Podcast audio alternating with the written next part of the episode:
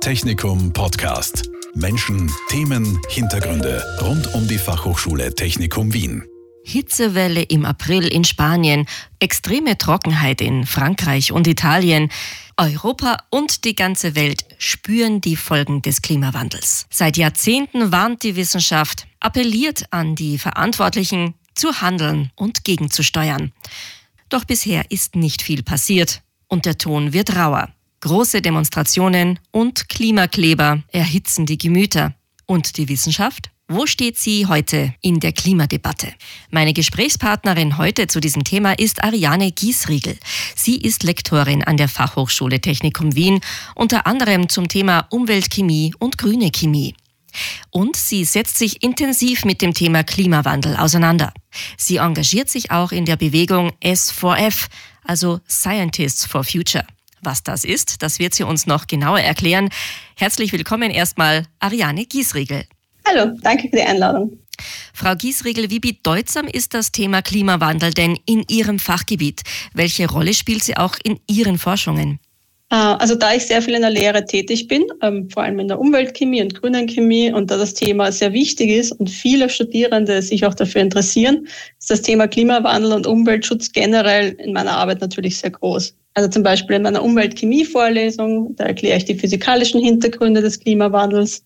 Und in der Vorlesung Grüne Chemie erkläre ich verschiedene Methoden, verschiedene Plastikarten zu recyceln, wo hier die Grenzen liegen und warum es auch nicht immer so einfach ist, Plastik zu recyceln, auch aus chemischer Sicht.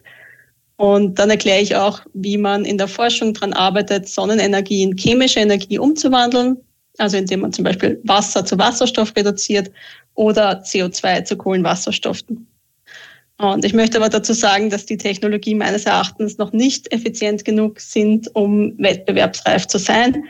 Ähm, es noch sehr viel Forschung und Entwicklung braucht und es wohl nicht die Lösung sein wird, unsere Klimaziele bis 2050 zu erreichen. Mhm. Und Zeit ist ein wichtiger Faktor in der Klimaproblematik. Da braucht es eigentlich schnelle Lösungen.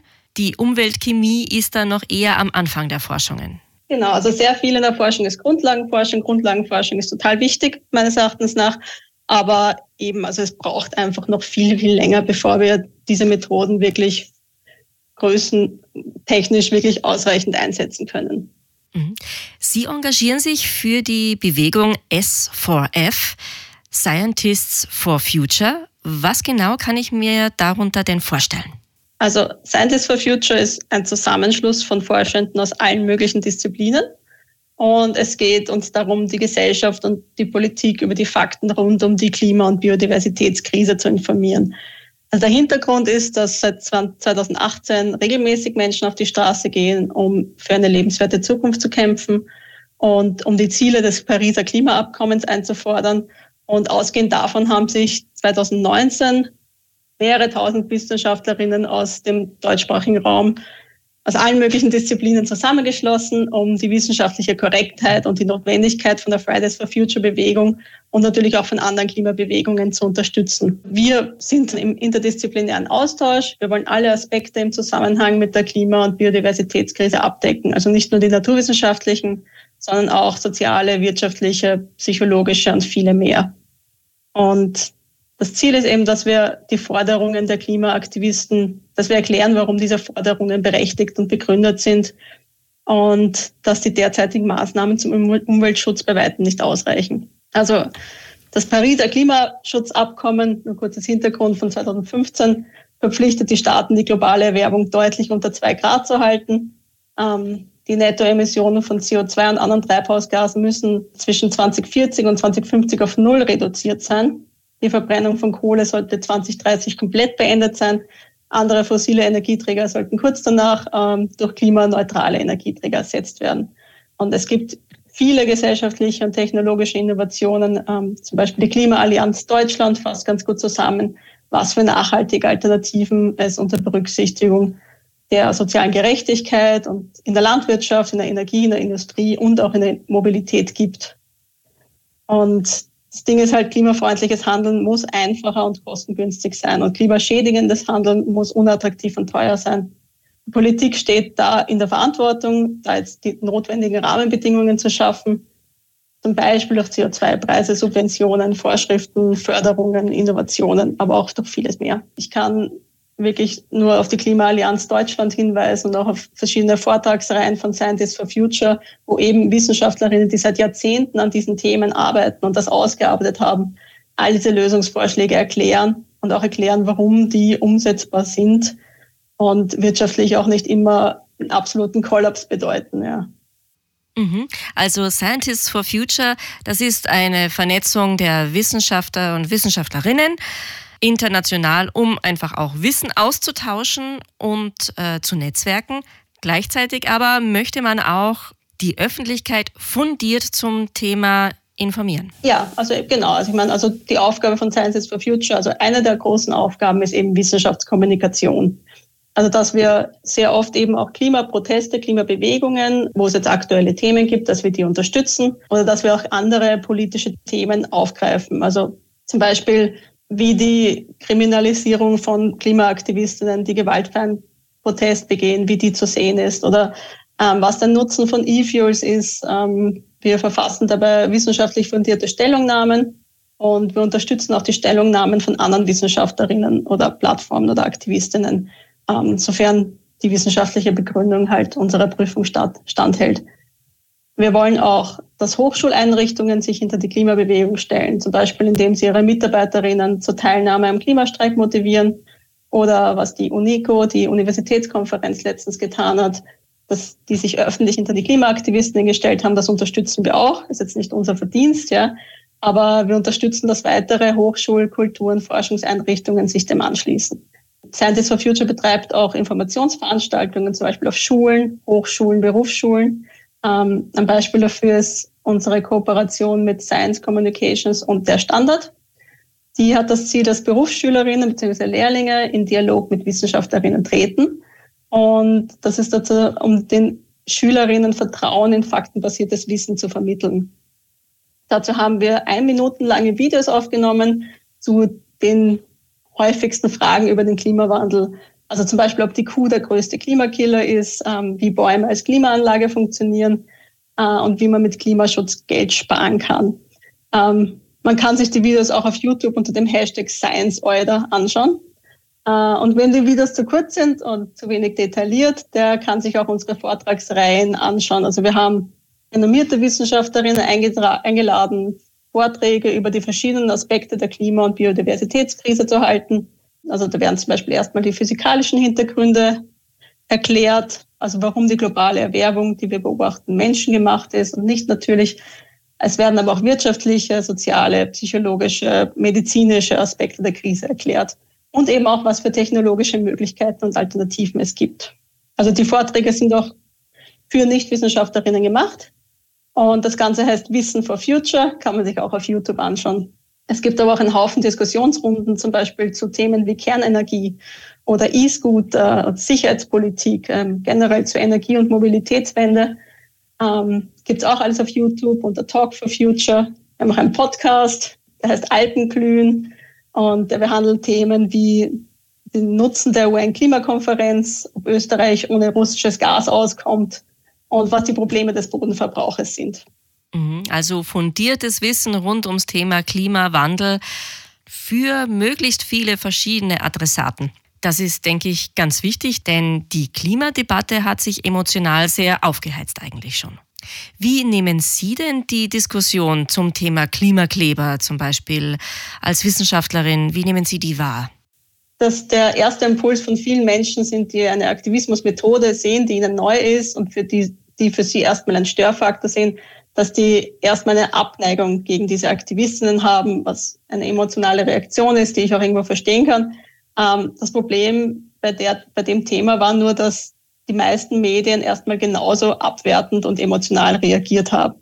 Obwohl es eigentlich meiner Meinung nach die Aufgabe von Journalistinnen wäre, über die Hintergründe von Geschehnissen auf dieser Welt zu berichten.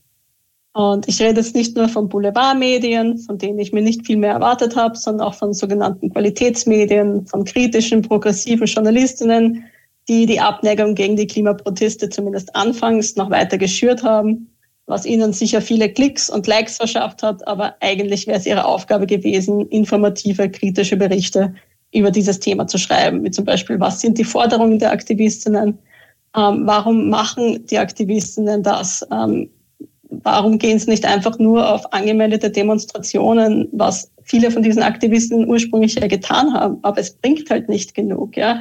Und was getan werden kann, um die Forderung der Aktivisten umzusetzen und warum das so dringend ist.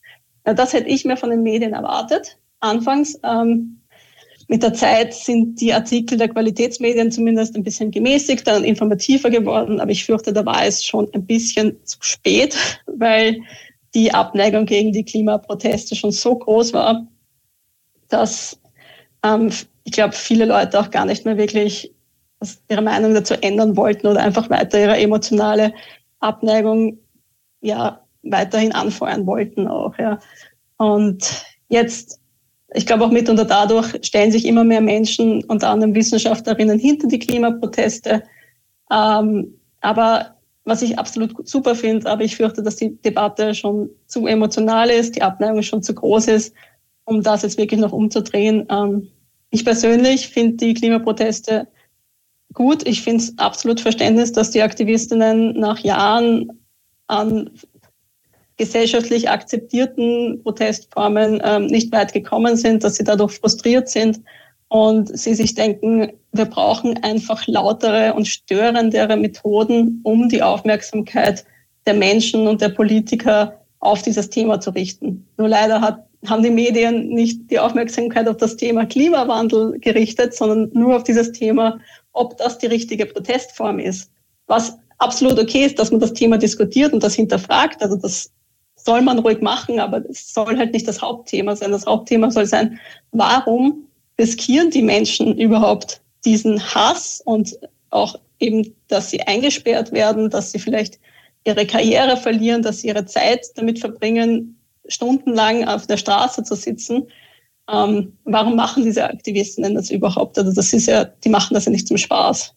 Was sehr viel kritisiert wird, eben auch bei den äh, Klimaprotesten, ist so von wegen, die wüssten ja gar nicht, was man tun soll und, und was man umsetzen muss, um den, die Klimaziele zu erreichen. Und ganz viele von diesen Aktivisten weisen auch darauf hin, das ist nicht ihre Aufgabe, Sie sind nicht die Experten auf allen Gebieten, aber es gibt eben schon so viele Lösungsansätze und es gibt schon so viele Wissenschaftlerinnen und Uniprofessoриnnen in Österreich, die ausgearbeitet haben, was getan werden muss und was getan werden kann, um die Klima- und Biodiversitätskrise in den Griff zu kriegen. Und die Aufgabe der Aktivistinnen ist, Aufmerksamkeit zu generieren. Ähm, natürlich kann man nicht immer kontrollieren, in welche Richtung diese Aufmerksamkeit geht und wie konstruktiv das dann ist, aber ähm, ich sehe wenig Alternativen ähm, wie man besser Aufmerksamkeit generieren kann, weil ich glaube, dass die Aktivisten schon viel anderes probiert haben. Also eben zum Beispiel die ganze Fridays for Future Bewegung, die angemeldeten Demonstrationen, große Klimastreiks, die immer noch stattfinden, zweimal im Jahr, sind eine super Sache und sie, sie ich möchte nicht sagen, dass sie nichts bringen, sie haben was gebracht, aber sie bringen eben nicht genug. Aber ich möchte trotzdem alle Leute motivieren, weiter auf diese Klimastreiks zu gehen, weil eben diese Demonstrationen müssen auf jeden Fall weiterhin stattfinden, damit ganz klar ist, dass es uns nicht egal ist, was mit der Umwelt passiert. Mhm. Sind dann die jungen Studierenden, die Sie in Ihren Lehrveranstaltungen treffen, gehen wir vielleicht wieder zurück zum ganz zum Anfang von unserem Gespräch, sind diese jungen Leute, die sich so brennend interessieren, auch für dieses Thema, dann auch ein bisschen so ein Hoffnungsschimmer für die Zukunft? Ja, also ich sehe eben, dass äh, also der Master, in dem ich unterrichte, heißt Umweltmanagement und Ökotoxikologie. Und da sehe ich eben, dass der Master vor allem junge Menschen anzieht, die etwas in diesem Bereich tun wollen, die quasi die Welt zu einer besseren Welt machen wollen, unsere Umwelt nachhaltiger behandeln wollen und eben auch da sehr viel Hintergrundwissen darüber haben wollen, was führt eigentlich zu diesen Krisen, was kann man machen, was was für Technologien sind vielversprechend, welche sind nicht vielversprechend. Ähm, ja, ich sehe absolut, dass die jungen Leute eine Chance für unsere Zukunft sind. Also je mehr Leute dieses Thema ernst nehmen, denke ich, desto besser ist es. Je mehr junge Leute nachkommen, die dann irgendwann mal quasi Entscheidungsträger sind oder diese Menschen werden ja auch irgendwann mal PolitikerInnen. Ja, also PolitikerInnen sind ja jetzt nicht getrennt von den Bürgern. Also je mehr Bürger und Menschen generell in der Gesellschaft dieses Thema ernst nehmen, desto eher wird das auch von der Politik aufgegriffen oder diese, diese Menschen gehen eben irgendwann mal in die Politik und ändern dann vielleicht was. Aber ich fürchte auch das, dass das einfach ein bisschen zu langsam geht, dass wir wirklich signifikant was ändern. Also es müssen die Politiker, die jetzt was sagen können, die jetzt was machen können, auch was tun. Und das finde ich eben sehr wichtig, dass sich wahnsinnig viele Wissenschaftlerinnen jetzt immer mehr quasi melden und sagen, hey, hört auf, die Aktivistinnen zu kriminalisieren, hört auf, die Aktivistinnen runterzumachen, sondern nehmt dieses Thema endlich mal ernst, weil eben es gibt Ansätze, es gibt Möglichkeiten, es muss nur was getan werden. Ein gutes, ein wahres Schlusswort für diesen Podcast zum Thema Klimawandel. Vielen herzlichen Dank für Ihre Zeit, Ariane Giesriegel. Ja, sehr gerne. Sehr gerne. Danke für die Einladung. Technikum Podcast. Menschen, Themen, Hintergründe rund um die Fachhochschule Technikum Wien. Dieser Podcast wurde produziert von Radio Technikum.